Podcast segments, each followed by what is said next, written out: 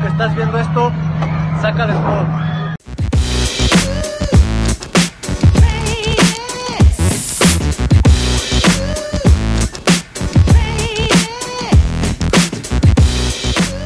¿Qué tal banda? Yo soy Mr. A, bienvenidos a esto que es Saca el Spot, un nuevo episodio, proyecto enfocado en darle un espacio de expresión a personas con talento. No olviden suscribirse a nuestras redes sociales en YouTube, Facebook, Instagram y la lista de reproducción en Spotify.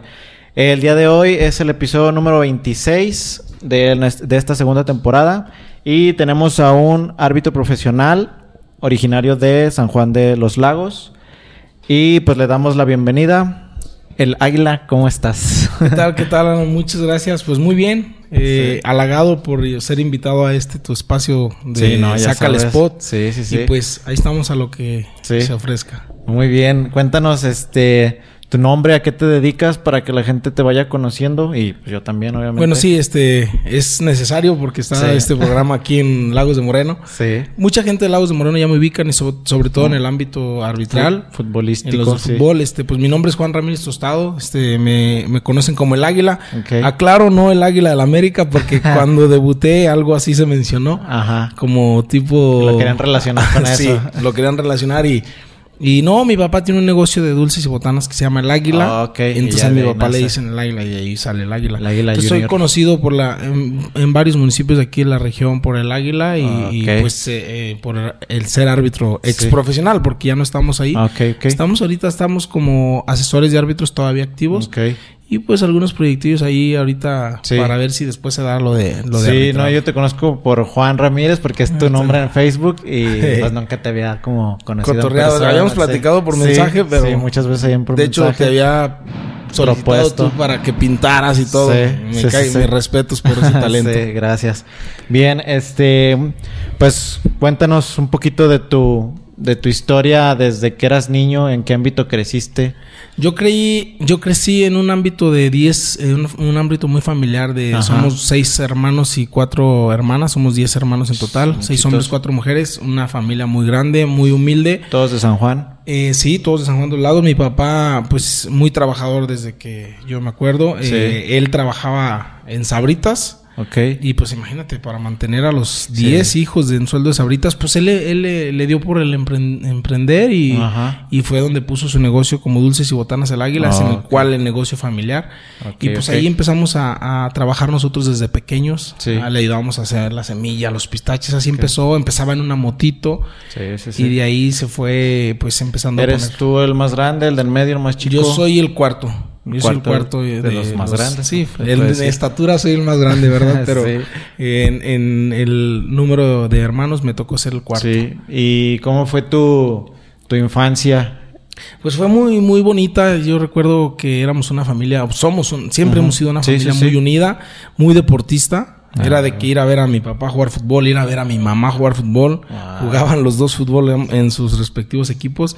Y pues nosotros jugábamos en las ligas infantiles ahí en San Juan de los Lagos, que pues ahorita está muy, muy escaso el deporte infantil, pero este, en aquel entonces se queda para todos los que ya estamos chaburrucos. Sí, había muchísimas categorías. Desde que dientes de, leche, pon infantil, baby, juvenil, todo. entonces nos tocó participar en todas esas disciplinas deportivas. A mí siempre me gustó eh, participar en todos los deportes. Y pues el preferido siempre fue el fútbol, pero sí, me gustó practicar. Entonces, ¿el gusto por el fútbol nace de tus papás? Sí, nace de la herencia familiar, de que todos mis tíos, mis primos, mis... Eh, sí, sí, sí. No sé si hasta mis abuelitos, pero sí, me tocó verlos jugar. Pero yo creo que de ahí viene todos jugaban fútbol y había un equipo de la familia que se llamaba Fuerza Guerrera. Ah, eh, en el cual pues jugaban todos, toda la familia y entonces nos, llevaban y, de ahí pues nos tocaba ver a los... jugar contra los primos entre todos y y contra los rivales hacíamos equipo contra hijos de los de la Fuerza Guerrera contra los del otro equipo. Sí, ¿de qué colonia eres para la gente de San Juan que te está viendo? Colonia Mártires Cristeros, ahí tienes tu humilde casa. este, mm, crecí en el un barrio humilde, así se llamaba el barrio donde yo, donde yo crecí de cuando mi papá eh, pone su negocio ya más formalmente de Botanas el Águila, nos vamos a vivir a la, al fraccionamiento Riviera. Él vende la, la, cochera donde fabricaba los dulces, él vende la casa y compra otro terreno en, en, en el Riviera Y ahí nos fuimos a vivir ahí. Es, eh, puso la bodega y puso pues, prácticamente la casa. Entonces nos tocó batallarle. Eh, mis respetos porque eh, me tocó ver cómo mi papá crecía desde, desde ¿Y estudiabas y trabajabas? Estudiaba. Sí, este, de hecho acabo de terminar mi licenciatura después de vejez viruela. No se me, no, no, no entré después de salir de la prepa, no entré a estudiar. Me esperé y dije, hice trámites a medicina, no se me dio, tú sabes lo complicado que es. Sí. Después eh, me metí a estudiar eh, licenciado en, psicología, pero pues eh, también no me gustó. Ahí sí me salí en el tercer semestre y sinceramente no fue algo de mi agrado. Dije, esto no es para mí. Y pues la verdad decidí desertar. Y hasta ahorita acabo de terminar ya mis 35 años. Hace tres años me metí a estudiar licenciado en educación física y ah, acabo de, recibir mi certificado como ah, terminación de estudios. Felicidades, sí. Bueno, gracias. Y, Pero así, ya cuando estaba chavo, pues en mi estudio fue la prepa San Juan, este, la técnica, escuela secundaria técnica 48 en San Juan de los Lagos y la escuela Carmen Cerdán en la primaria. Y mientras estabas en primaria, trabajabas con tu papá. Exacto. ¿Y qué tan difícil era llevar ese como estilo de vida de estudiar y trabajar? Estudiar, no, fíjate que nos, nos, eh, nos enseñaron a, tener la responsabilidad desde el principio de, este, a ver, eh, tu, tu horario de escuela es de 2 a seis y media, que estábamos en la tarde. Por la mañana nos ponía algún trabajo sencillo que era eh, poner este semillas en las bolsas. No era como que les cargara la mano. No, porque cuando yo estaba en la primaria todavía no estaba el negocio en sí. Mi papá ah, todavía estaba en sabritas y, y, entonces todavía no nos tocaba hacer eso. Cuando estuve en la secundaria, ahí fue donde di a tiro, a ver, ahora sí vas a la escuela y empaquetar en la cochera. Ya nos tocaba nuestra tarea. nos apuntaban a cada quien. A ti te toca hacer 100 bolsitas de pistache. Tus metas. Te toca hacer, y cada quien. Terminabas tu trabajo y eras libre. Tú sabías lo que tú sabrás cuánto duras. ¿A qué horas te quieres ir? a ver, qué chido. Y después, supongo, secundaria y después sigue prepa. ¿Cómo fue esa En la prepa, fíjate que, pues yo era del alumno del serio, del que estaba adelante, del que. Sí. Mm, pero ya cuando estuve como en cuarto, bueno, entre tercero y cuarto, eh, empecé como que a, a, alejarme, cosa que no se debe de hacer y eso afectó un poquito mi promedio, porque a veces ibas al, a, tu recreo es de 30 minutos. y, híjole, ya no alcanzaste a desayunar. Y en vez de regresarte, ah, pues ni modo, entramos a la siguiente clase. Sí. Me tocó, eh, por, culpa de eso, eh, bajar un poco el promedio. Y así nunca reprobé una materia, este, fui de calificaciones elevadas, gracias a Dios. Pero ese, esa mala decisión de, de, a veces, ah, pues salí a desayunar y no alcanzo a regresar, o me entretuvieron ahí donde preparan los lunches ya al rato entro. Pero fíjate que eh, para terminar la prueba me tocó un acontecimiento muy complicado donde yo me accidento ah, y pues, estuve a punto de perder la vida y... ¿Qué pasó? Eh, en una moto. Una moto, de ah. hecho tengo cicatriz de, de del accidente. Ajá, sí. Tengo varias, varias cicatrices donde eh, salí, volando, salí volando en una... había una pila de tierra. Yo voy a la casa de mi mamá eh, bueno, estaba en la casa de mi mamá, llegué, bueno, me dice, ¿sabes qué, hijo? Le dije, voy a, a jugar fútbol, madre. Y me dice, no, yo también juego, tráeme unos tenis. Le dije, ay, no alcanzo, yo juego a, las 7. Y en ese entonces el horario era de que oscurecía ah, un poco más temprano. Y me dice, no, es que yo juego ahorita también. Y dije, bueno, ahorita se los traigo volando. o sea, a una mamá no le puedes decir que no, aunque llegara tarde a mi partido. Y así fue, le dije, ahorita se los traigo volando. Voy bajando ahí cerca de la casa, ¿qué te gusta? Tres, dos minutitos. Enfrente de donde está la Cruz Roja, enfrente de donde está el, donde está el núcleo de la feria. Okay. se hace la feria. Ahí, cuando yo subo, eh, veo unos baches muy grandes. Entonces yo me hago por el lado del parque. Entonces dije, por ese lado tiene que pasar. Pero cuando yo regreso, pues quiero pasar por donde mismo, pero no hay luz. Y acababan de, como que cuando iba yo pasando, alguien atrás de mí venía con un camión de volteo, vació tres camiones de tierra. Entonces, pues, yo no, yo acababa de pasar por ahí, llegué, me dio el dinero y regresé. Sí, te fuiste con la idea de que estaba limpio. Entonces, cuando yo traía una moto carabela, esas viejitas, esas ruidosas que era mi papá, y pues esas motos son de dínamo. Si le aceleras, alumbra fuerte. Entonces bajada. Entonces no hubo necesidad de acelerar. Pues vas en bajada, voy con el ah, vuelo. en cuanto llego a la parte plana del, del, parque, acelero y es donde veo la, la parte blanca ahí de la tierra y pues ya no pude hacer nada. Me quise esquivar Salí volando contra la moto. Rampaste. Rampé y la moto cayó en la otra pila y yo salí volando hasta, hasta casi a la Cruz Roja, por decirlo así. ¿Y cómo caíste?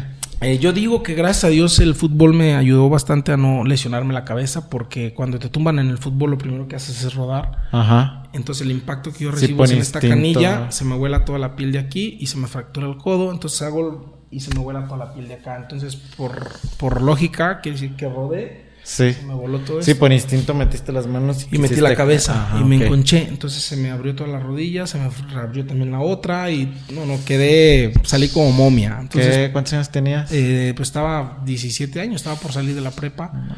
Eh, era mi último bimestre de la prepa. Entonces me fui corriendo a la Cruz Roja. Así no sé ¿Te, cómo te, paraste? Sí, yo quedé consciente. así todo Me paré. Yo esta mano no la podía controlar, la detuve y esta la tenía muy inflada, muy inflamada.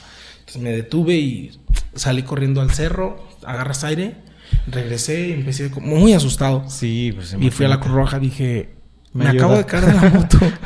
¿Cómo? Y me, me, acosté en la camilla yo solo. ¿Qué te pasó? Y ya llegaron unas personas y me dijeron, oye, este, fíjate, típico, dicen, en un accidente sale volando el, el zapato, izquierdo, derecho, no sé. Voló mi zapato. Llega una señora y me dice, oye, ¿le avisamos a tu mamá? ¿Dónde está mi zapato? bueno, no le hice así porque no podía mover. Tráigame mi tenis primero. Ya, este, no, este, me dijeron, avisa, ¿cómo le avisamos a tu mamá? Y yo, así como, pues asustado, no sé, le contesto. En las botanas el águila está el número. Entonces lo, le marcaron de uno. Tuvieron que ir por unas botanas. Eh. Yo y así como que ya le marcan y pues sabe qué, su hijo está accidentado y llegó mamá y y me tocó ver a mis compañeros que se graduaban y yo en, cama me llevaron mi anillo de graduación al... ¿Cuánto tiempo estuviste así como en...? En el hospital duré 15 días, pero no fue nada que pusiera en peligro mi vida. ¿Y cuál fue tu diagnóstico del accidente? Sí, te decía, este... Pues me pusieron dos tornillos aquí en la canilla, eh, se me dislocó el, codo, eh, se me abrió toda la rodilla, en eso gracias a Dios en la rodilla no hubo lesión. Nada más se abrió. muchas laceraciones, muchos, pero así, gracias a Dios, el peligro de vida, el peligro de perder la vida fue el accidente. gracias a que no hubo un contacto fuerte con el suelo, con la cabeza. Ajá. Ya en el hospital no había nada que pusiera en peligro mi vida. Este sí, pues me vendaron todo, salí en silla de ruedas, salí con las dos manos acá y pues prácticamente lo ¿Tienes fotos? No, nunca me tomaron fotos, ¿eh? Y sí, después dije, híjole, hubiera estado padre para recuerdo. sí, De hecho, hubo una entrevista que me hicieron ahí porque hubo demanda para el municipio por lo que se hizo. Oh, por lo de la... Mi papá, pues, pidió que, pues, mínimo pagaran lo de los gastos que se habían generado. Y al último sí le aprobaron. Y fueron los de una, un canal de San Juan para ver lo del accidente. Voy a buscarla a ver si de casualidad no encuentro. Sí, sí, sí. Ahorita que me mencionas eso. Sí, no, entonces estuvo... Sí, eso fue en mi parte estudiantil de la preparatoria fue lo más este complicado y porque me tocó recibir la graduación de mis compañeros, eh, yo en cama y ellos en, recibiendo su certificado y pues me tocó ir a, presenciarla, pero mejor me retiré porque no, la verdad se sentía feo. Sí, pues sí. Y luego, ¿qué te decían? Pues supongo dijiste que tenías juego ese día, ¿qué te dijeron? ¿Por qué no fuiste? No, pues ya ni, ni, te lo juro que mis compañeros ni siquiera se acordaron ni nada, nomás no, no fui al juego y no, en, en aquel entonces pues pues, no había de como sí, cómo comunicarse. No, no, no. En aquel entonces traía tu celular y era de esos de, de un mensaje de texto y nada más. No, no como ahorita. No, sino ahí, ¿saben qué? Ahí mismo en el hospital. en vivo. sí. Por eso no hubo hasta que me vieron. Hasta que supieron por los, por los rumores. Sí, ¿y tus papás cómo, cómo tomaron esa, eh, pues la situación? Pues fíjate que mi mamá llegó muy asustada y fue cuando yo me di cuenta que mi rodilla estaba muy lesionada, muy abierta, pero bueno, abierta y muy sangrante, pero no con una lesión que pusiera en consideración su movilidad. Ok. Eh, porque mi mamá cuando le dijeron, llegó y con su carita y, ahora? Ay, mi hijo. Sí. Y yo le echo carrilla a mi mamá, le digo que que lo primero que me preguntó, ¿y el dinero de los tenis? puro, puro, cotorreo, porque mi mamá pues, me la llevó muy padre con ella. Y, ya le dijeron, señora, este ya lo vio, permítanos porque lo tenemos que coser. Y mi mamá le hizo así. Entonces yo dije, algo hay ahí. Y me asomé y no, no me hubiera asomado. Vi que estaban lavando dentro de la rodilla. Ay. Y sí me impresioné. Y dije, ay Dios, pero la puedo mover. ¿Y de dolor? De hecho, el dolor al momento nada, nada. Cuando me hicieron la reducción en el brazo porque estaba eh, dislocado, me, ahí sí fue un, dolor muy fuerte, pero ya en la noche, cuando llego al, al, hospital y que por el seguro de la escuela tardaron mucho en atenderme, ahí sí, la verdad fue increíble. La peor noche, una de las peores noches que he pasado porque cualquier movimiento que hacía era un dolor insoportable. Sí, yo me luxé el dedo gordo del pie también jugando y también en cuanto me lo acomodaron. Sí, duele. No, no, no imagínate ahora los dos y en la noche el frío era noviembre, no, no, frío tremendo. muchísimo. Bien, ya pues supongo te recuperas, pasa pues toda ya esta etapa de la prepa. ¿Qué sigue después en tu vida? te decía, me hice trámites para medicina, pero pues no me tocó entrar. Eh, pues de ahí me meto a, hacer otra vez trámites en, otra universidad de medicina, no me toca entrar. Y pues decido seguir, seguir trabajando ahí ayudando a mi papá. Eh, me, tocó, me tocó hacer trámites a, psicología mucho después, ahí me toca entrar. Y cuando te cuando le calo a hacer en psicología, no me, no me latió, dije, no, esto no es para mí. Y pues me salí de la universidad y, y, pues de ahí pues seguí trabajando y, y dije, ¿qué voy a hacer? Pues Ah, para eso, para eso yo ya estaba de árbitro, ¿eh? Sí, ya, habías empezado. Yo ya había arbitrado porque yo arbitré desde los 16 años. Era árbitro, pero era árbitro del domingo, árbitro de los partidos que, me invitaban en la liga. ¿Y cómo nació la idea de ser, árbitro? Ese, fíjate que como te comentaba, a veces íbamos a ver los partidos de mis papás. me tocó ver un partido de mi papá y llegué y no había árbitro. Ah, Llego yo y pues me siento a ver el partido y pues que no está el árbitro, que no está el árbitro. y empiezan a decir, ¿quién se anima? y nadie, ¿quién se anima a arbitrar? Y nadie. Y yo les dije, pues si yo, si no me, dejan un silbato y no eh. sé, yo no sé nada, pero yo me animo. Me meto a arbitrar y pues me pagaron. Este, pues les dije, si lo, si lo si me alegan, lo acabo. Entonces, pues no, todos se dedicaban a jugar. ¿Qué categoría era de, Era de, el, equipo de barrios. Eh, jugaban entre semana. Y me meto a arbitrarles, te digo, nadie me alega y me pagan acabando el juego. Ah, pues lo del arbitraje. Y dije, oh, estuvo bien, ¿no? y de ahí, saliendo, me fui a, con el presidente de árbitros, que es don, eh, don José Gutiérrez. Y me voy con él y le digo, oiga, don José, pues quiero ser árbitro. Él era el presidente de árbitros en ese entonces. Ah, está bien, te arrimas el miércoles a la junta. Ahí voy el miércoles a la junta. Y ya, no, Pero pues, pues chavo, ¿no? Sí, 16 años pues, no había árbitros de, mi edad en ese entonces aquí en San Juan de los Lagos es muy complicado sí, para no, estar en cualquier categoría. ya me dijo, no, pues está bien, métete, me pagas lo, lo, la inscripción al colegio y te, agregamos, ah, sin problema. Y desde ese entonces hasta la fecha no he dejado de arbitrar. Me ponían a arbitrar este, en la de barrios, en veteranos, en, en, la, en la dominical. Y, y, así fue como inicié como árbitro, porque quiero saber quién fue el árbitro que falló para agradecerle. ¿eh? Ah, sí. Nunca sí. supe. Sí, porque quizás si él no, él no falta ese juego, Nunca a ti no te nace por, arbitrar. Sí, sí, sí, por algo, por algo no fue ese día, ¿no? Sí, sí, sí. Y de ahí empezaron como que mi, cuando empecé a arbitrar, eh, les comentaba, yo quiero ser árbitro profesional. Imagínate, empecé a los 16, yo entro de profesional casi a los 25.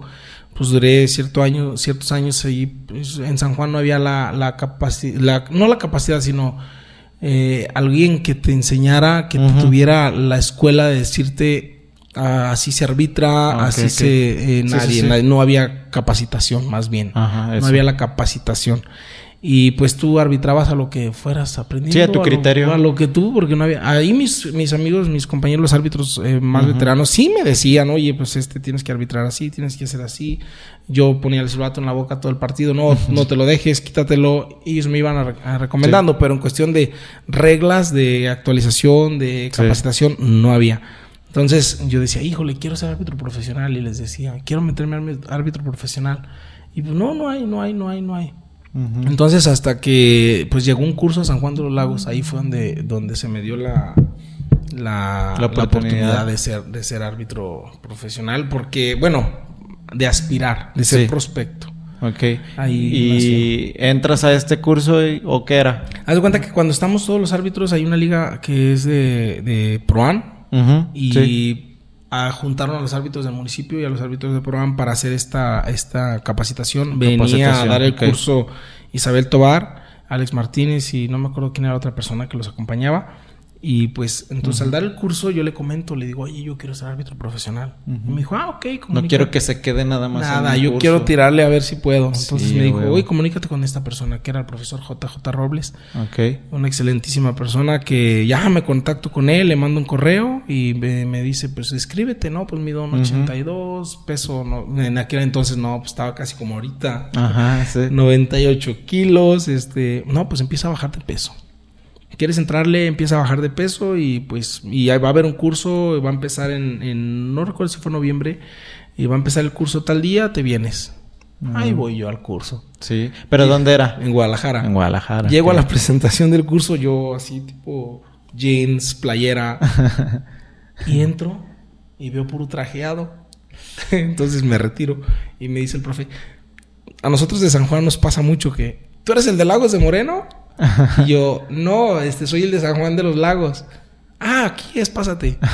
y yo, híjole, y pues vi, vi, a otro que estaba igual que yo. pero los pues trajeados también iban al curso. Sí, era el curso, ah, pero no me yo no, no, no sé, no recuerdo si no leí o no, o no, o se les pasó decirme que era formal. Entonces vi a otro compañero que estaba igual que yo y pues me sentía ahí junto con él. ya con que haya otro, ya con eso. Y ahí fue donde empezó mi, mi inicio como prospecto árbitro profesional. Empecé a ir cada semana a ¿En qué consistía? ¿En estar yendo tantos días? Tenía que ir, tenía que ir todos los jueves a una clase nada más. Me tenía que ir a las, eh, la clase era a las 7 y terminábamos ocho y media, 9, a veces más tarde, dependiendo de, la, regla, eran clases de regla. Ya terminando las reglas, pues te, te regresaban, eh, me regresaba hasta San Juan de los Lagos. Eso fue durante casi un año. Eh, bueno, el curso duraba menos, pero para mi debut, sí.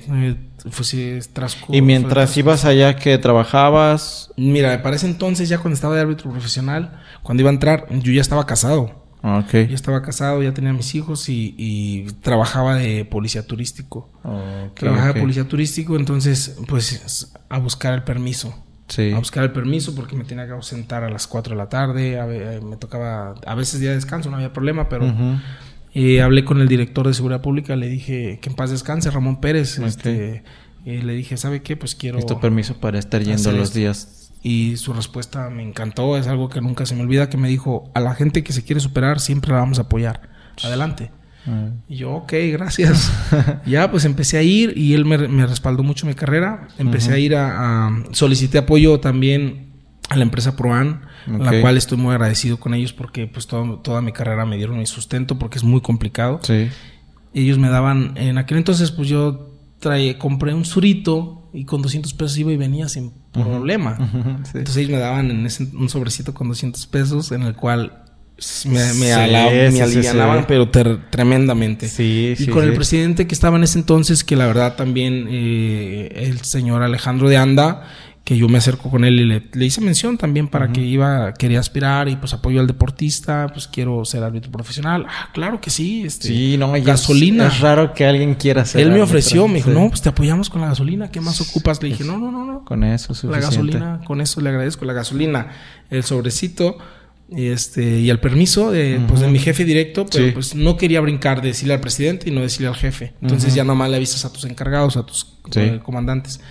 Y así fue como empecé a ir, eh, empecé a asistir, asistir, asistir. Y fue pues meramente gracias a ellos. Porque si ellos desde el principio me hubieran dicho, no, sabes qué, tienes que trabajar, acomódate. Sí, no, ya, de ahí. o me hubiera echado malas si el presidente me hubiera dado la utilización y el director no, entonces tuvo que hacer ese, esa reacción en cadena. Que juntar todos para que tú pudieras ir. El apoyo, la verdad, buscándolo, ¿eh? Porque hay muchos deportistas que, que, que se quedan en, en el ahí voy a calarle y hasta ahí y, encuentran un obstáculo y se regresan. Sí, sí, sí. Entonces yo nunca dejé nada que por insistir. nada que estuviera en mis manos, lo dejé de, lo dejé de, hacer.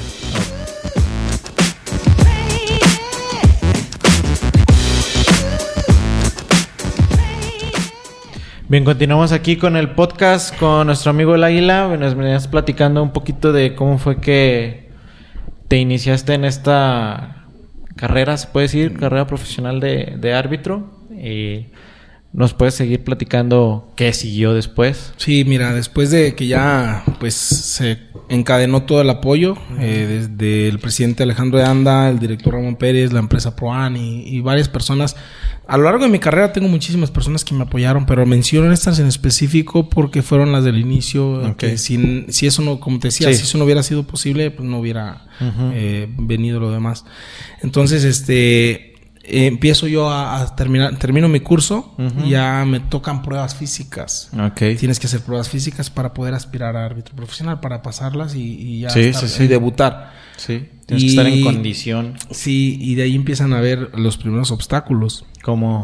Porque ya se cuenta que cuando me toca pasar mis primeras, bueno, no, no me tocó pasarlas, a mí me reprobó una vez un profesor porque es algo chusco, te lo voy a comentar acá, pero no, no, no, muy pocas personas que les he comentado a veces en la entrevista, lo comento varias cosas, pero de eso casi nunca lo comento, a veces así con personas. A ver. Este, llego a, con mi, con, a unas pruebas físicas y me dicen, este, ah, pues es la hora del pesaje porque te piden peso, te pedían, eh, bueno, ya cuando estuve como en ascenso te piden grasa, pero te pedían peso, te pedían eh, velocidad, resistencia, diferentes pruebas. Sí, sí, sí. Y el peso iba incluida en esas. Y pues, a ver, subas a la báscula. Entonces yo no usaba boxer, yo usaba short normal. Okay. Y me dice el profe, súbase a la báscula. Quítese el short. Quítese el short.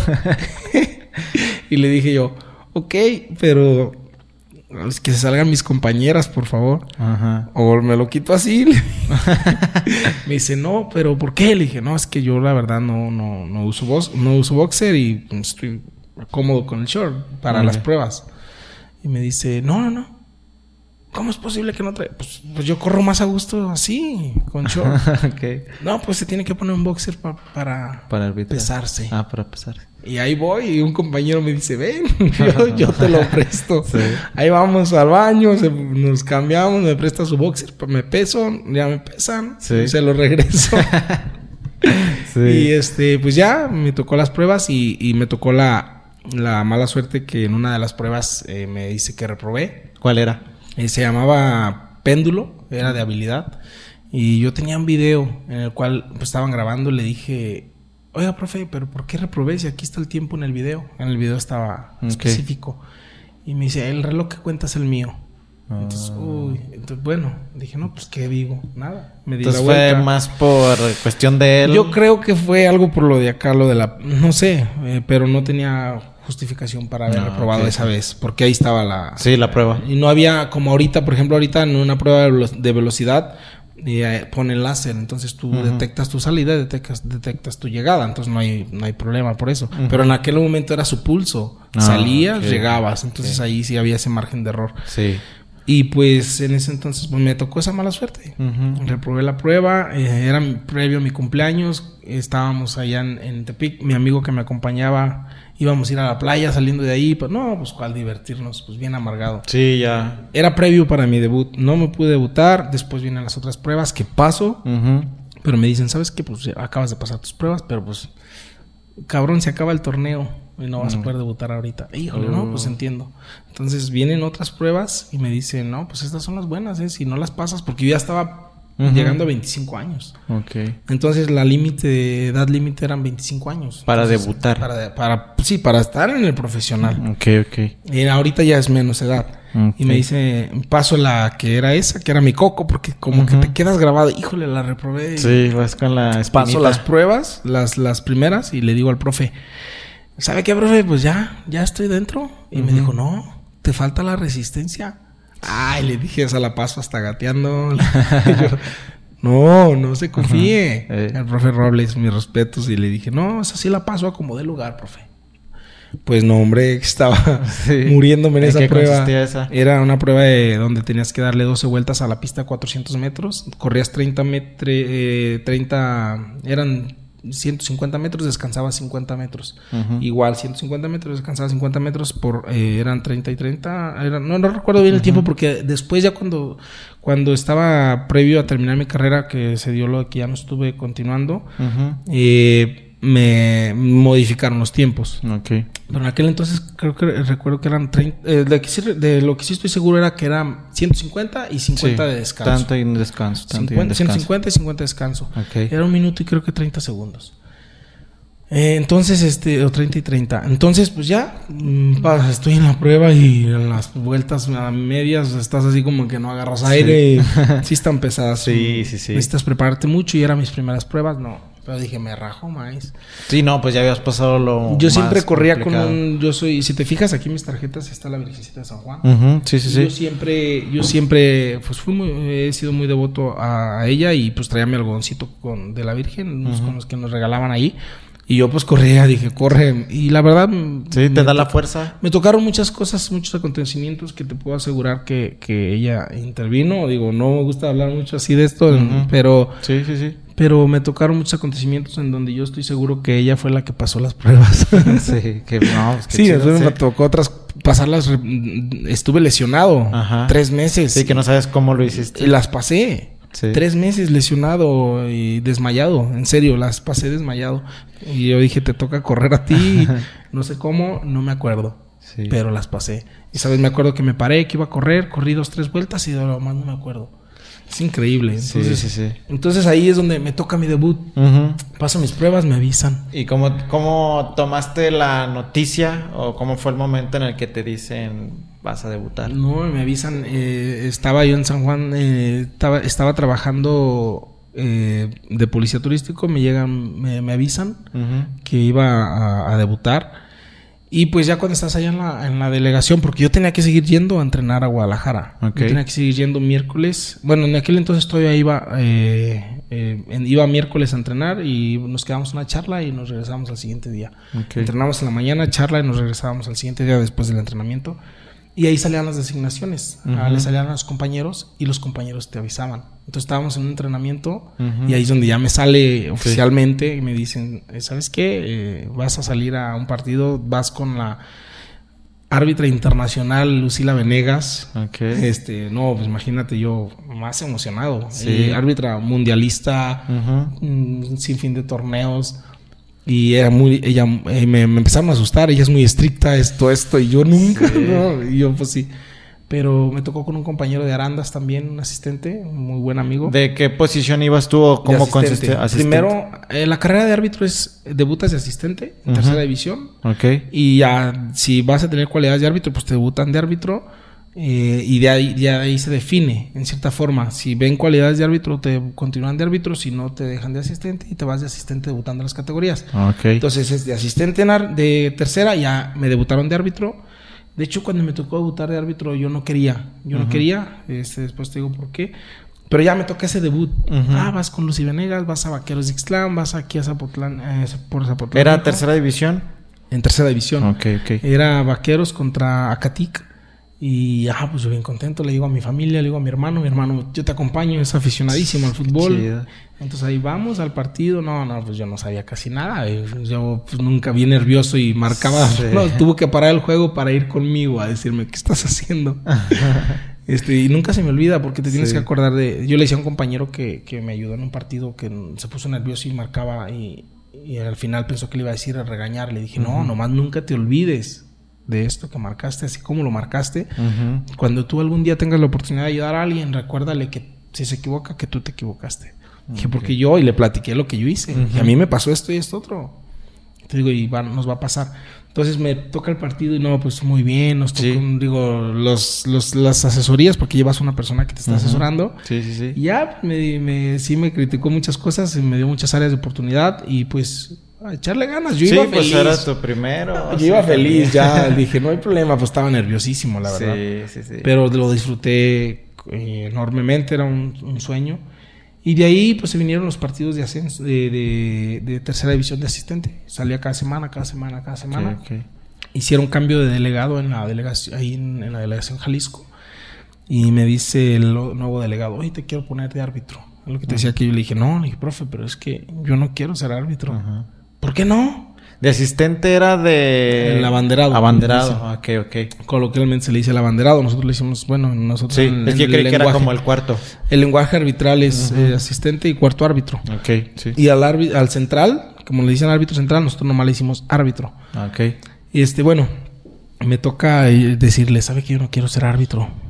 Me dice, ¿por qué? árbitro central, para, para que no se entienda la gente. Me dice, ¿pero por qué? Le dije, no, es que Me encanta, pero tengo, en ese entonces no recuerdo qué edad tenía, le dije, pero mi, mi, mi proceso para ser árbitro en las diferentes categorías se me está cortando por mi edad y por la competencia y lo que quieras. Me dijo, no, no, no, yo te quiero ver de árbitro. Ah, no, le dije, yo le estoy, no le estoy diciendo lo que haga, yo nomás le estoy dando mi punto de vista. Y yo, pues, de asistente, pues van dos, de, de abanderado, van dos y un árbitro. Entonces, pues, tienes un poquito más de probabilidad de crecimiento. Sí.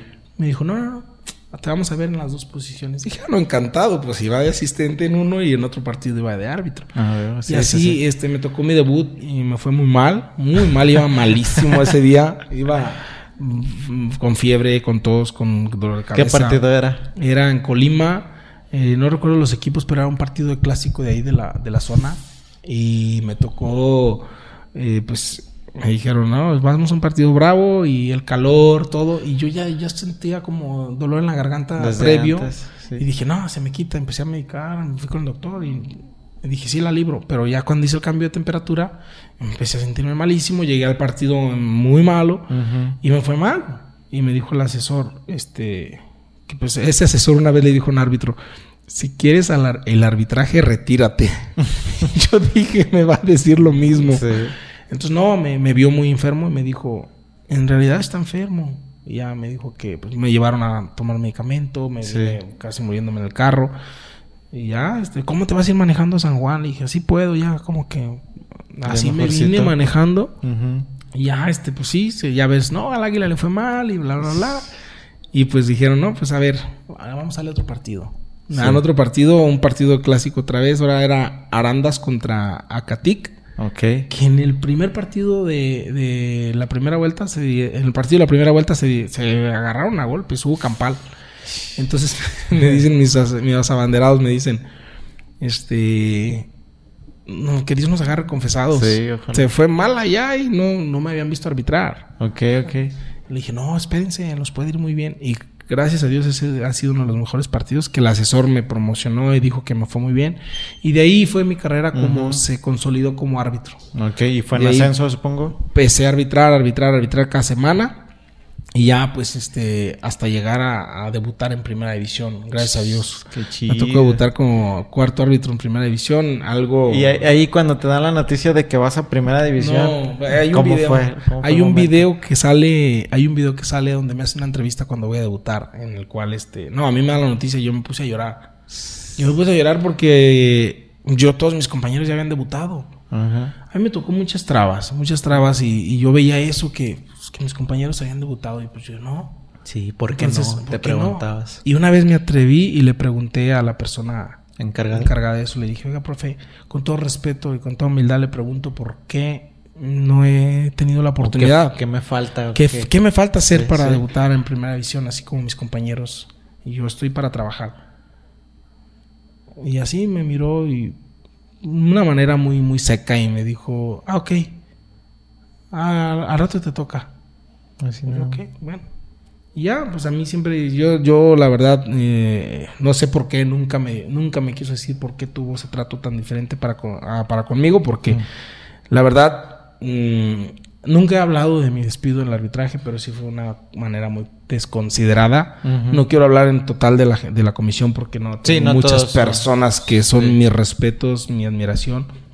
Y pero esa persona en específico sí jugó con, con, el sueño de uno y él conocía todo lo que está sacrificando, porque en una ocasión que vino a Guadalajara me tocó darle un ride a su hotel y yo le platiqué, íbamos en mi surito, le dije, este carrito me vengo, así estoy, así como le estoy platicando lo que ganaba, lo que hacía, lo que sufría y, y le, se le olvidó todo eso y cuando él ya me vio que estaba en, en, en ascenso, en Copa MX, que había debutado en primera edición, se le olvidó todo eso, del sacrificio y de que pues en realidad yo siento que, evaluando los partidos, yo estoy totalmente seguro de que hubo algo que no, que algo más para que me vieran algo externo. Sí, porque Porque imagínate tú, este, muy, nunca he hablado de esto, pero a mí me toca arbitrar un partido en la jornada 6 de, una de un torneo.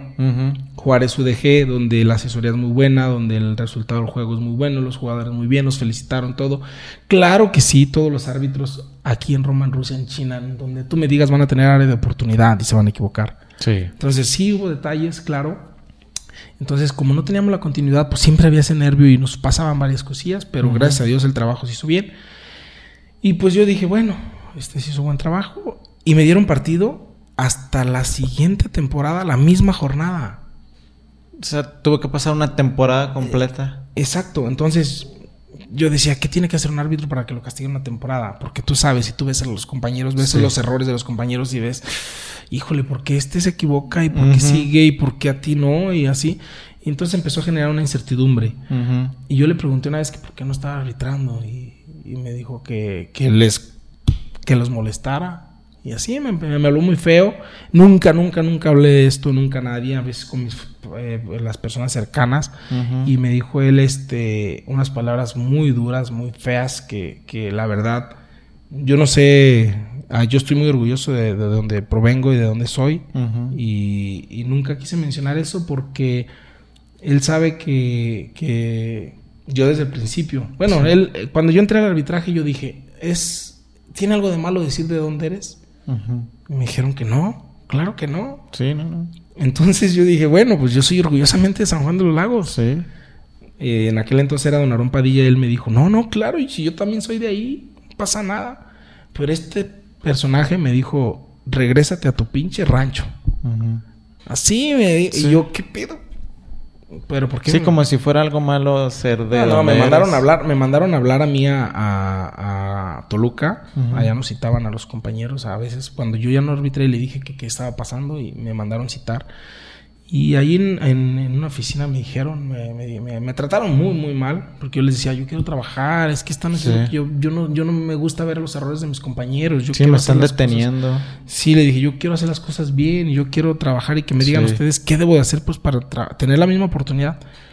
Y pues que ellos vean otras cosas fue lo que recibí y fue, te digo... No, eso yo ya era personal. Entonces yo nunca entendí por qué. Yo nunca entendí por qué esa persona ah, nunca me quiso decir. Yo creo que alguien metió malas, alguien este... Y así se manejan muchas cosas en eso. Sí. Y yo me dolió mucho, yo cuando me dieron la noticia que ya no se iba a seguir como árbitro, pues no, lo lloré y te aseguro que... te pues juro que todavía lo he llorado.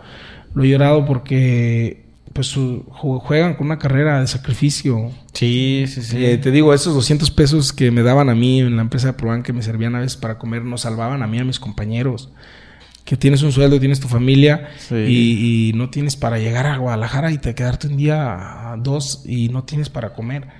Nos tocó quedarnos sin comer. Terminamos de entrenar un día, llegamos, mis compañeros me dijeron, este, a ver, este, ¿qué vamos a almorzar?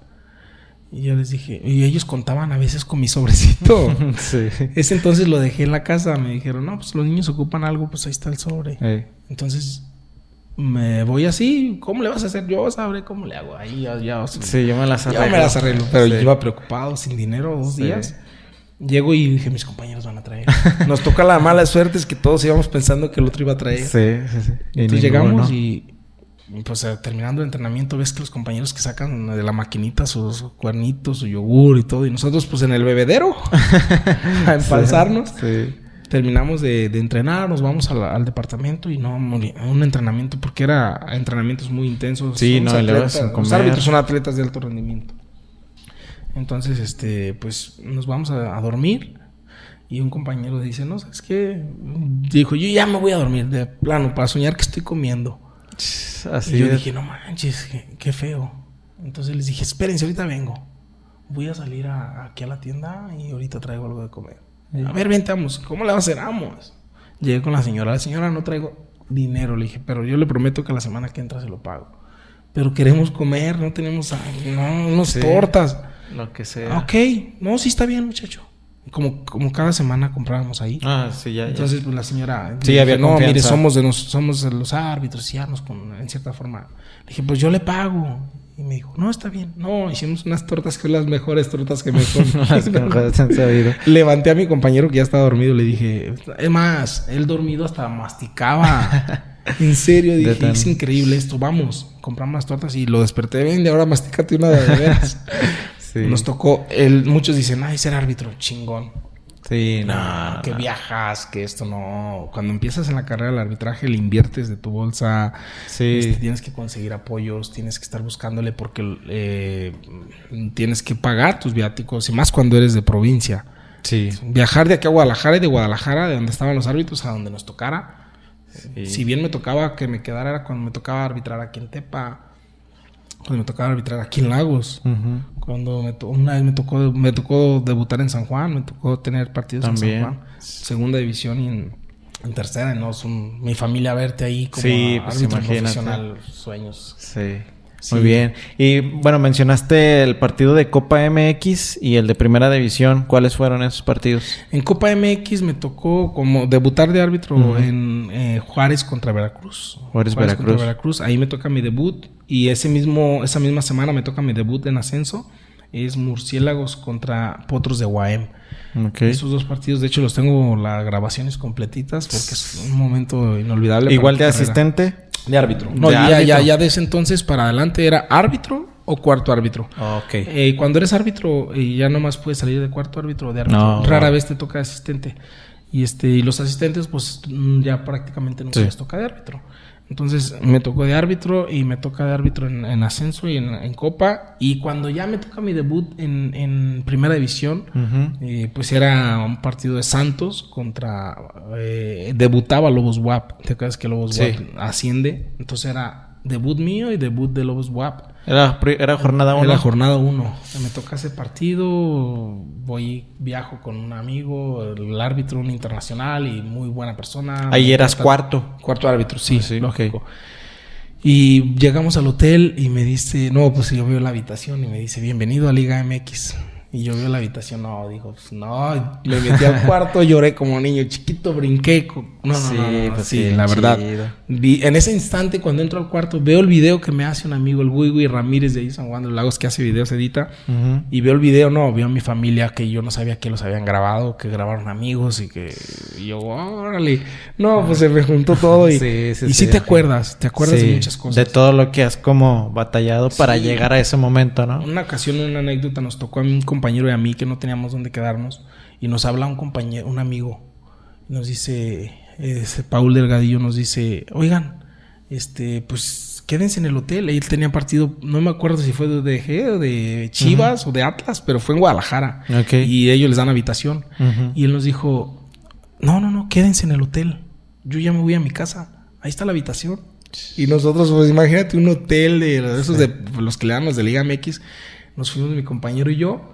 Nos hospedamos, llegamos, pasamos sin problema. Nos, no, pues nos quedamos ahí, veíamos por la ventana y le decía, carnal, algún día que estemos acá y soñando. Y fíjate que después me tocó, cuando yo me tocó un partido en, UDG, me toca al mismo hotel, en la misma habitación, y le hablé. Carnal, vente, estoy en la misma habitación, ahora sí soy yo el de la reservación. Sí, así está mi nombre. vente, vamos a... Lo, lo invité y ya, este, no, pues son cosas que dices que te tienes que acordar de todo lo que sufriste porque mi compañeros, eh, por ejemplo, él es de Jamay, una persona que estimo y admiro mucho y quiero mucho, se llama Cristian Molina, a veces se quedaba en la central, nos tocaba quedarnos en la central, nos tocaba quedarnos en el carro, nos tocaba buscarle con los compañeros, nos dejaban su casa y sí, sacrificios tremendos que lamentablemente cuando ya los tienes en cierta forma consolidados, llega una persona y Adiós. te echa a perder todo. Entonces eso es lo que más te duele. Fuera de lo de que te ganas más, de que ya habías, me decía un asesor, cuando estés en ascenso y en Copa MX vas a saber, ya vas a ver lo bonito, el arbitraje, la recompensa de todo el sacrificio que llevas, las mieles, ya que ganas más, ya que viajas, ya que es más, más, más padre. Y la verdad, era increíble así todo. todo. Ah, Vivían un sueño, yo estaba en un sueño cuando me tocaba de primero, ya después te acostumbras porque a mí me daba miedo hasta subirme a los aviones. De gracias a, ser árbitro me subí a un avión y todo. Entonces así me, me, me tocaron experiencias.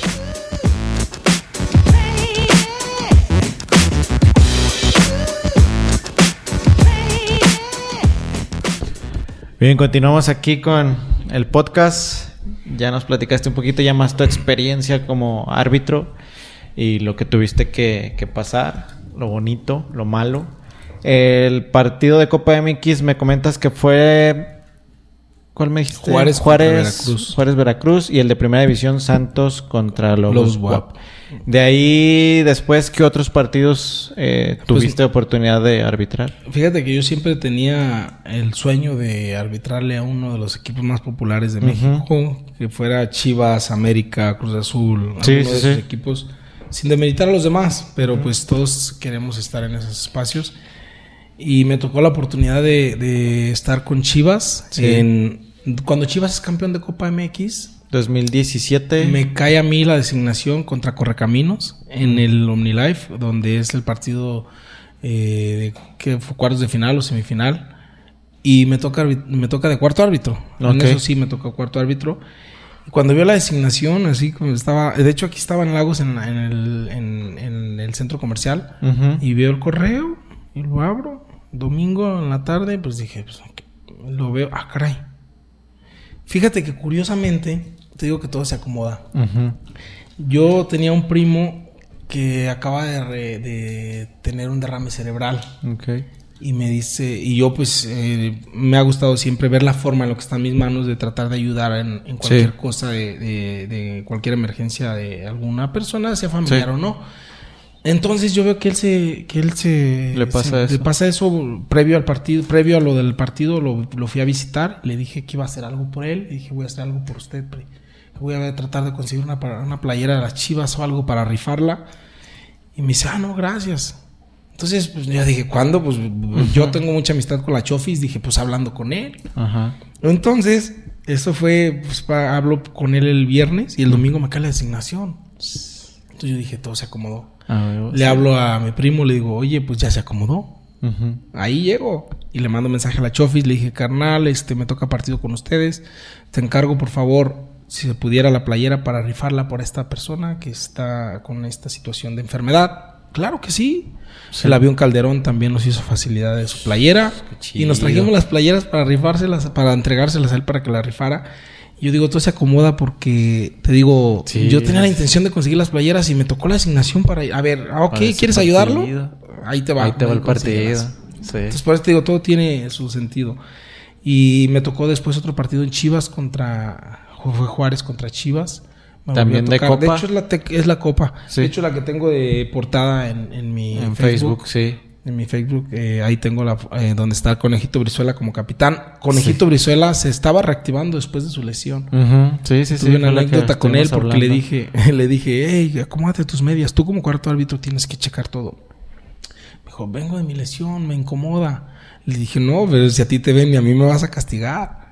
No, pero haz el paro. Le dije, bueno, si la vas a cortar, pero que no se vea, o póngale cinta del mismo color y todo. Pues salió con las medias como él se sentía cómodo. Y ya voltea y me dice, perdóname. Bien humilde, ese tipazo. Y yo digo, no, pues no te preocupes, Isaac. A ver si no me castigan. a ver cómo me va. Y yo dije, a ver si no me castigan. Y le dije al árbitro, le dije, oye, ¿sabes qué? A Isaac le molesta la media y pues no se pudo poner la venda, pero trae el mismo color. Ah, ok. Y yo dije, no, yo lo único que espero es que no se le suban el partido. Y ya, ok. Salió y no pasó nada, gracias a Dios. Pero sí, la anécdota de que me decía porque venía de su lesión cuando lo pisaron. Sí, sí, sí. Y sí, lo estuvimos hablando en el podcast pasado. la mayoría traían las medias así y a los demás como que sí medio se las acomodaron. Ajá. Y sí, muchas experiencias así con, con equipos que tú veías en, o entrenadores que tú sí, era la que te iba a decir. ¿Quién estaba en ese entonces? ¿Almeida? Eh, era la Almeida. ¿Y cuál era tu, fue tu Fíjate impresión? que cuando, de hecho, pues yo cuando empiezo, cuando entro a la cancha y que ya está, que tienes que acercarte con él, una persona muy íntegro, muy, muy respetuoso. Sí. Y nomás me reclamó una vez, me reclamó una sola vez por una mano que, que no se le sanciona a, que se le sanciona a Pulido y él pedía tarjeta. Ajá. Entonces volteé y me dice, ¡eh, profe, amarilla, amarilla! y yo me arrimo y le digo, no, profe, no es tarjeta, es amarilla. Y ya me arrimo y le dije, usted sabe que la modificación a la regla 12 dice, le empecé a aventar de regla ya, ya, olvídalo. olvídalo, olvídalo. Entonces, este, ya le dije, porque se acababa de modificar que las manos antes eran eh, sancionables unas con tarjeta amarilla y ya las manos, a menos de que corten una jugada de ataque, pero las manos es una falta común y corriente. Ok. Entonces, eso no entendía. Y ya le dije eso y, pues, se, se, ah, ok, ok. Fue todo. pero sí, y pues Almeida está chaparrito yo, yo lo veía y me arrimé con él y pues, sí, me quedaba muy, muy pequeño. Y yo todavía hasta como que me, me, paraba de puntitas, profe, tranquilo. Pero sí. se siente padre. Se sentía padre de estar conviviendo con personajes, con, con grandes deportistas. No, y aparte ese equipo de Chivas fue el que salió campeón de, todo. Bueno, el mejor Chivas de los últimos de hecho, años. Ahí en, ese juego metió a la Chofis y digo, mi, mi, muy amigo porque nos hicimos amigos, crecimos. Fíjate que yo no estoy en contra de que los árbitros y los jugadores sean, tengan alguna amistad. Eh, ¿Por qué? Porque crecemos juntos en nuestra carrera. Yo a la Chofi le arbitraba las diferentes categorías en Chivas. nos topamos arriba por lo ah, mismo. Entonces, como te lleves el trato con ellos en la cancha, o puedes tener pique o puedes ser muy amigos. Sí. puedes tener el respeto. Sí, sí, sí. Entonces con él, de hecho, ha venido a visitar a la Virgen de San Juan, ha ido a San Juan a visitar a la Virgen y me ha hablado y lo he acompañado. Entonces, este, hace poquito fue antes de irse al equipo que está en Estados Unidos. Y sí, te digo, las impresiones que tú tienes cuando me tocó con Ramosito Morales. Ramosito Morales para mí fue un ídolo y ha sido un ídolo y siempre lo va a ser y como persona, como deportista y como todo. Todo. Es un gran ser ¿Te tocó de qué? ¿De entrenador? Me tocó de entrenador. me tocó de entrenador y nunca, nunca, nunca me alegó. Nomás una vez volteó y me dijo, tú sabes que yo no alego tu estado. Pero es que esa no era. Eh. Y es lo único, tu estado, me decía. Eh. O mandaba a alguien. Ajá pero él no, reclamaba, sí era, sí. era eh, una persona, sí, pero con el trabajo del árbitro muy, muy respetuoso. Y después me tocó coincidir con él en una plática que fuimos a dar a Juelos y lo conocía más como persona, no, un tipazo, muy humilde. Sí, se nota. hicimos cambio de playera ahí en esa plática y él me dio su playera de hace muchos años y yo le di una playera de árbitro. Entonces yo tengo su playera. Tengo playeras de algunos jugadores también. Tengo playeras, este, a veces los árbitros también les piden las playeras a los jugadores. Tienes que hacerlo ahí de una manera un tanto discreta Sí. Porque no, no se vaya a malinterpretar. Sí, hace poquito, eh, bueno, de Europa, eh, a Haaland le pidió que le firmara las tarjetas y lo castigaron porque se ve. Y el árbitro lo hizo con una buena causa. Sí, sí, sí.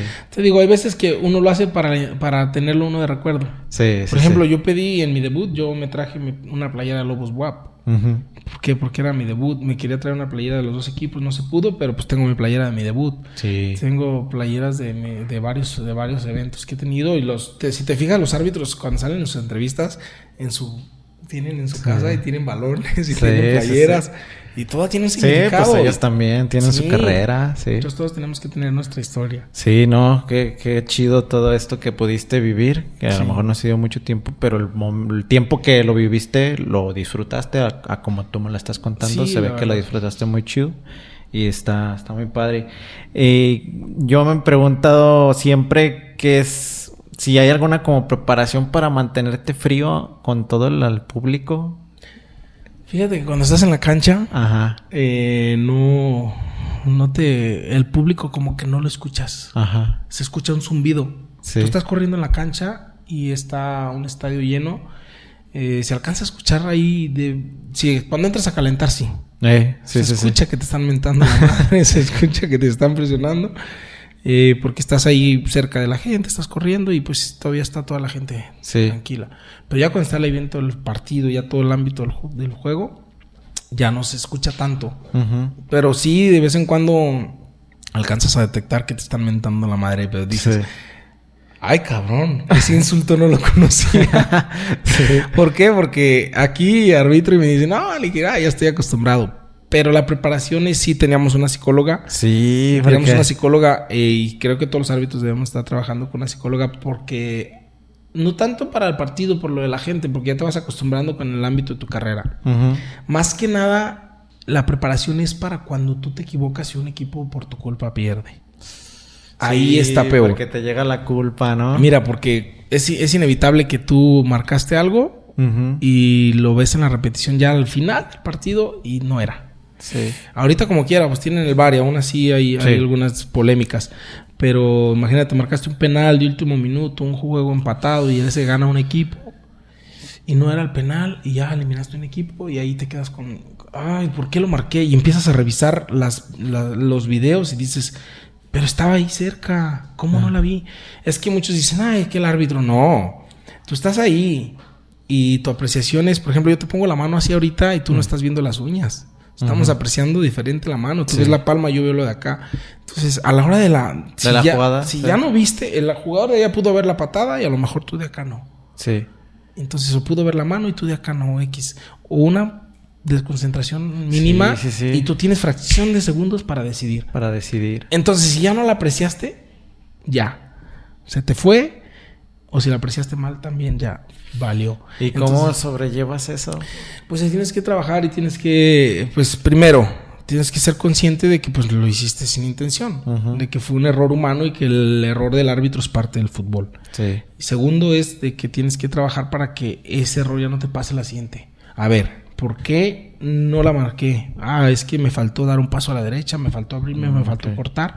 Entonces, llegas a tu entrenamiento algo o tú mismo y trabajas para hacer eso. Tienes que estar concentrado como en qué, en qué posición debes de estar de acuerdo a la jugada que se esté desarrollando. Tienes que abrir o cerrar y tú y no quiere decir que el que entrenes y que no te vuelva a pasar, pero tú tienes que trabajar para que no te pase. Sí, sí, Entonces, Y tú tienes que estar decidido. Decía el profe Codesal, otra gran persona, decía, eh, a mí me importa muy poco lo que, por no decir otra palabra, dice, mm, cómo lo marques, pero tienes que marcarlo. Si lo marcas parado de manos, si lo marcas tirado, si lo marcas sentado, pero que lo marques bien. A mí no me importa. Sí. Entonces, eso era que digas, tú estés como estés, pero marca. Entonces, hay veces que estás mal ubicado, pero la marcaste bien. Entonces, hay veces que tienes una excelente ubicación, pero no la sancionaste bien. Entonces, ¿de qué te sirve una buena ubicación si no sancionaste de manera correcta? Sí, no, pero eso ya ahora sí que es depende de muchísimos factores, ¿no? Sí. Sí, sí, sí. Si no, la neta no me imagino lo difícil que debe de ser árbitro yo porque juego. ¿Nunca te ha tocado arbitrar un partido? No, ni ganas, no, ¿para qué? Porque Aquí ya vas a tener las tarjetas. porque yo sé la pues la presión o la responsabilidad que tiene un árbitro en marcar, en, bueno, en pitar un juego, ¿no? Y no sé, sí siento que tiene que ser como una persona bien mentalmente fría o capaz, no sé. Fíjate que es difícil, ¿eh? Sí. Te enganchas. y no sé si te ha eh, tocado engancharte con los jugadores. Con jugadores muy poco y con, árbitros, no. no. No, yo sí soy como un poquito más frío, no soy tan caliente, pero sé que hay jugadores que se pasan de, de la raya. Sí, sí, sí. Y te toca con tus compañeros. Pero, por ejemplo, te digo, eh, a mí me, me tocaba a veces este que un jugador te gritaba y si hay veces que tú no estás, no estás, tienes problemas, somos personas, somos humanos y eso a veces se les olvida. Y a veces tienes problemas extra cancha que no los debes de llevar ahí. Sí, no. Pero a veces salen a relucir ahí en la cancha cuando explotas de manera instantánea y no sabes a veces aguantar algo. Y te enganchas con los jugadores y se insultan y te insultan. Sí. En el ámbito profesional es mucho, mucho, mucho de la manera en cómo te reclaman, cómo te... sí. Sí, sí. Y tú tienes que saber de qué manera contestar y porque a veces si tú le contestas a un jugador con una grosería, el jugador va y les dice... Sí, víctima. Eh, no, pero no le dice lo que te dijo. Sí. Entonces yo por eso procuraba tratar de no contestar así. Y hay, hay veces que sí te enganchas demasiado y se te sale. Sí. Pero eh, todo, yo siempre he dicho, en el pedir está el dar. Si un jugador se te arrima de una manera muy cortés y te pregunta algo, le contestas de manera cortés muy seria, le contestas a cómo estén. Pues si un canijo llega, te grita. Sí. Que luego le vas a dar un ramo de flores. no, le vas a contestar, a ver, a ver, vas a tener que alzar un poquito la voz de manera enérgica, de manera segura y pues decirle, a ver, el que aquí el árbitro soy yo, ¿no? Sí. Es una manera, un lenguaje corporal. Y, y sí es difícil que tú mantengas a veces la calma con los jugadores con tanta presión de, el temple. El temple de que llegan y te Ay, ¿a quién le gusta que le mienten la madre? ¿A quién le gusta que... A nadie. Y después a lo mejor una decisión y se deja venir toda la bola. Te acostumbras, pero no te gusta. Sí, sí, sí. tienes que acostumbrar. Y sí, tomas una decisión y te acorralan. Sí. Te acorralan. Entonces estás así, güey, y no escuchas a... Es más, mm, de tanto que te están diciendo que no escuchas a ninguno. Ajá, sí, sí, sí. A menos de que estés uno enfrente. Pero pues todos te dicen y te dicen y te dicen y no están conscientes que te están... Eh, atosigando y demás. Sí, sí, no, pues te digo, me imagino lo, lo, difícil que ha de ser. Y pues me imagino que también tienes buenas recompensas, como tú decías, como que el salario y todo eso, que lo vale, porque la neta, ¿quién quiere estar ahí dirigiendo a hay un, 22? Hay, una publicación que hicieron hace poco de que los salarios de los árbitros sí, son unos salarios muy buenos, sí. que, pero no se ponen a ver, mucha gente dice, ay, sí, como dices tú, el la vida del árbitro es una vida muy complicada, así como la vida de los jugadores, porque tienes que estar en entrenamiento constante, sí, preparación, en alimentación sana constante. Sí, porque, es todo el rato, hasta más que un jugador. sí, sí, sí. Yo, a nosotros nos ponían un, reloj eh, para detectar lo que corrías en el partido. En aquel entonces, no, y ahorita creo que ya no ocupan banda, pero tenías que poner tu banda. Y ahí detectaba cuánto corrías por juego y hasta por las zonas que corrías. Entonces, a ver, corriste mucho por aquí, este, Hay que... señal que el juego estuvo complicado por este lado, X. Sí. Entonces, ahí de ahí se basa un poquito, se basa un poquito para ver la asesoría y, tus decisiones. A ver, este, ¿sabes qué? Marcaste esto y estuviste corriendo puro por el centro, las jugadas se dieron las peligrosas por el lado. Sí, sí, sí. Depende de, del accionar del juego. Y corrías a veces hasta 14 kilómetros. A mí me tocó levantar una vez en mi, en mi, Polar 14 kilómetros y me quedé sorprendido. Dije, ay Dios santo. No, podía dormir al llegar al cuarto porque la adrenalina está. Sí, sí, sí. No, pues. Qué, qué padre escuchar como todas esas experiencias porque lo común es platicar con futbolistas. Casi nadie como que se enfoca en la vida de un árbitro. Sí, los árbitros siempre somos que la segunda parte. Ajá, sí, sí, sí. Es, la está y una parte muy importante del fútbol, ¿eh? Los árbitros. Sí, sí, sí. ¿Qué lección de vida te ha traído todo esto de ser árbitro? Eh, la lección de vida es lo de eh, ser una... que tienes que, para ser un, buen árbitro, tienes que ser una buena persona.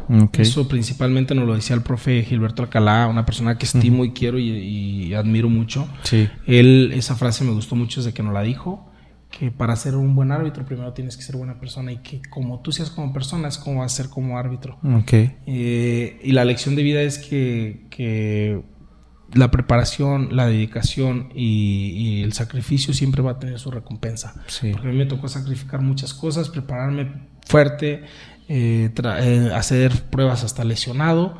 Y pues mi recompensa estuvo ahí, porque la vez que hice las pruebas lesionado, las reprobaba y prácticamente quedaba fuera.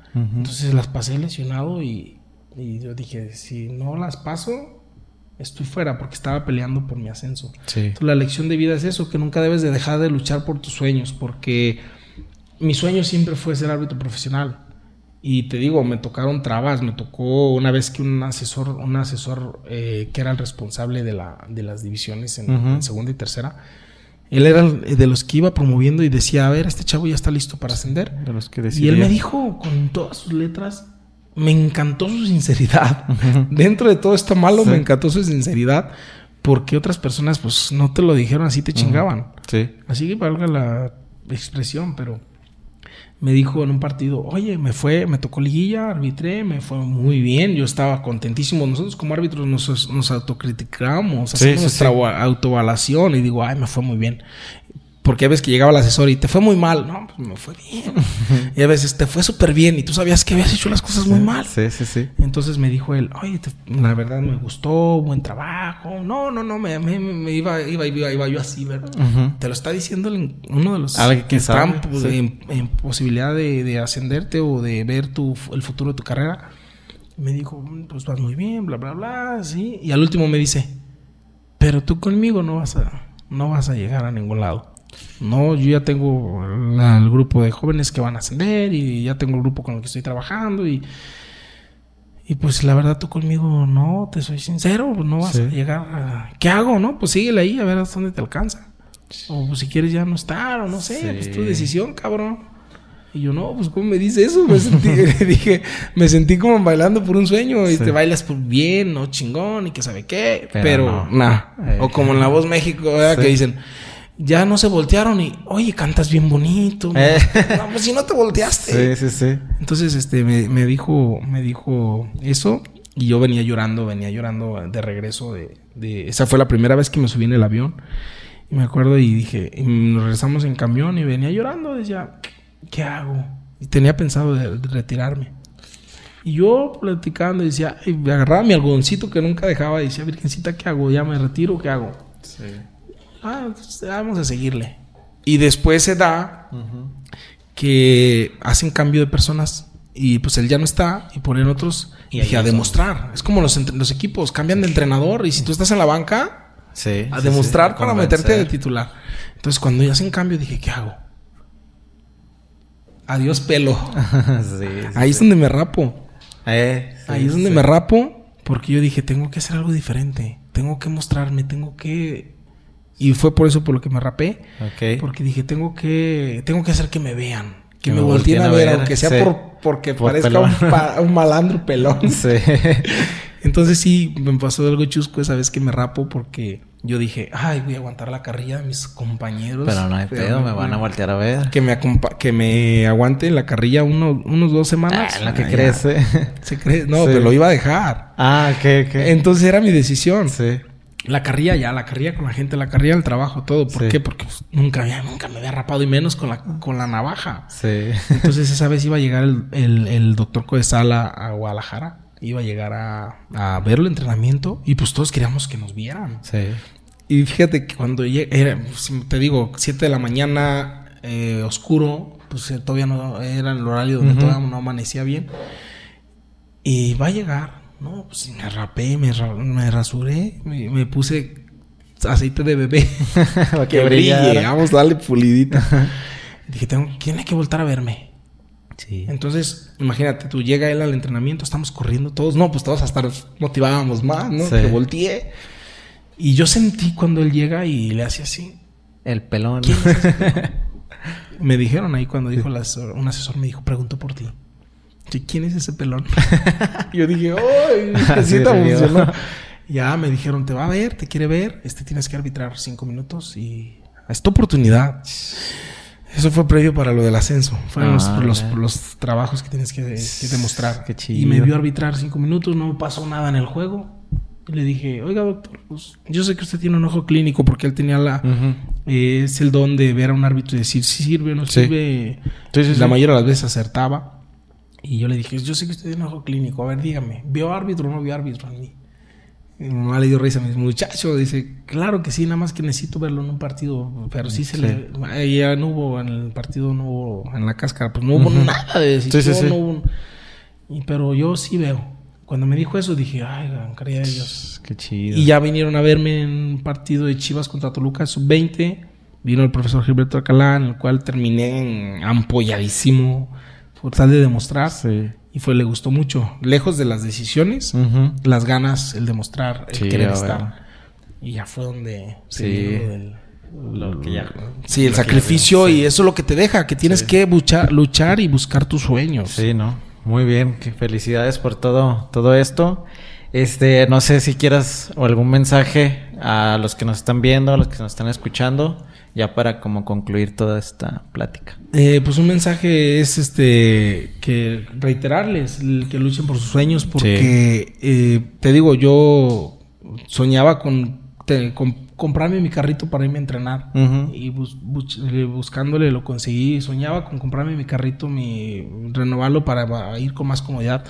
Lo conseguí lo del arbitraje aunque estuvieran las trabas pues luchaba por seguir adelante y que pues que no se dejen caer y que cuando tengan, y principalmente eso sí quiero mencionar, que cuando tengan la oportunidad de ayudar a alguien lo hagan, lo hagan. Esto es este, como comentaba al rato, hace rato lo de las playeras de Chivas, a mí me gusta mucho apoyar a la gente en, diferente labor social. No tengo los recursos, yo no tengo la, facilidad de, otorgarlo, pero de incentivar a los demás para que lo hagan y buscar la manera de que se llegue el apoyo.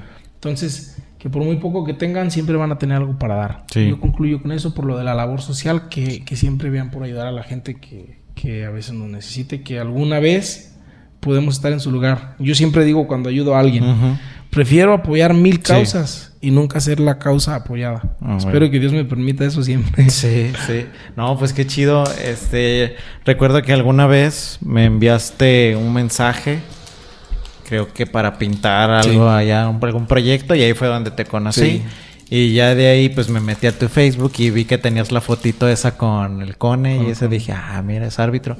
Tengo un alumno que es de San Juan, bueno, ex alumno, y sí me platicó que eras árbitro. Ya empecé como a indagar un poquito más y dije, ah, pues la neta, qué chido. y ya pues yo veía todo tu pues todo lo que hacías ahí en Facebook de labor social que mencionas. Y la neta se me hacía muy padre que fueras como un canal para o un trampolín para esa ayuda que necesitaba la gente. Exacto. Como desde hacer la publicación, desde, ¿sabes qué? Puedes publicar este mensaje para que la más gente lo vea, etcétera, etcétera. Pues tú sabes, ¿no? Todo lo que, como, como la gente a lo mejor te ve como ese trampolín para que puedas ayudar a las demás personas. Entonces, pues sí se me hizo muy padre. Eh, se me hacía a mí muy raro conocer a un árbitro o un exárbitro porque pues es muy raro conocer a alguno que haya llegado hasta primera división. Entonces cuando eh, hago el podcast y todo esto, pues digo, ah, pues ahí está este Juan Ramírez, que es como el, águila. el águila. Entonces, pues lo voy a invitar pues, para que nos venga a platicar sus experiencias, que es muy raro escuchar esas experiencias. Sí, de hecho, hace poquito estuvo Conejito Brizuela. Sí, en el podcast pasado estuvo Conejito. Entonces, pues está muy padre tener este tipo de, pláticas con temas que son muy poco comunes, ¿no? Sí. Entonces, pues eso es todo. No sé si quieras agregar algo. No, pues agregar estas tarjetas para que las tengas. Ah, va, va. Este, bueno, esas tarjetas son, yo las hice exclusivas. Eh, la roja para el camarógrafo. Roja este, Esta es eh, lo que pues la Virgencita, el Águila y Juan Ramírez, el Águila, San Juan de los Lagos, Jalisco. Pero estas que ya están un poquito más usadas. Más gastadas. Son las que usaba como ascenso, en ascenso. Si te fijas, ahí tiene. Sí, eh, árbitro de ascenso, Federación es Mexicana la que de Fútbol. Pero estas que son las de la, la Sí. Estas son las, el diseño que me hicieron ya después de ser exárbitro, porque pues ya no me gustaba que dijera aquí para qué mentir de, sí hasta que se acabaron. Sí. Pues ya saben, amarilla si no se suscriben y roja si no comparten. no, pues muchas gracias. Tus redes sociales para que te siga la gente. Eh, Juan Ramírez Tostado, eh, tengo mi perfil, mi perfil de Facebook, Juan Ramírez Tostado. Eh, ya no tengo para aceptar solicitudes, pero pueden seguirnos. Y la página también igual, Juan Ramírez Tostado, tengo mi, mi página de Facebook. Muy bien. Nada más manejo Facebook, a mí no me toca lo demás. ok, bueno, pues ya saben ahí para que, para que lo sigan. Y pues nada más, muchas gracias por haber venido. De verdad que fue un pues gusto estamos. este platicar aquí un ratito. Y pues nada, recuerden suscribirse a las redes sociales, compartir, darle like y nada más. Eso fue todo por hoy. Tú que estás escuchando esto, saca el spot. Nos vemos. Gracias.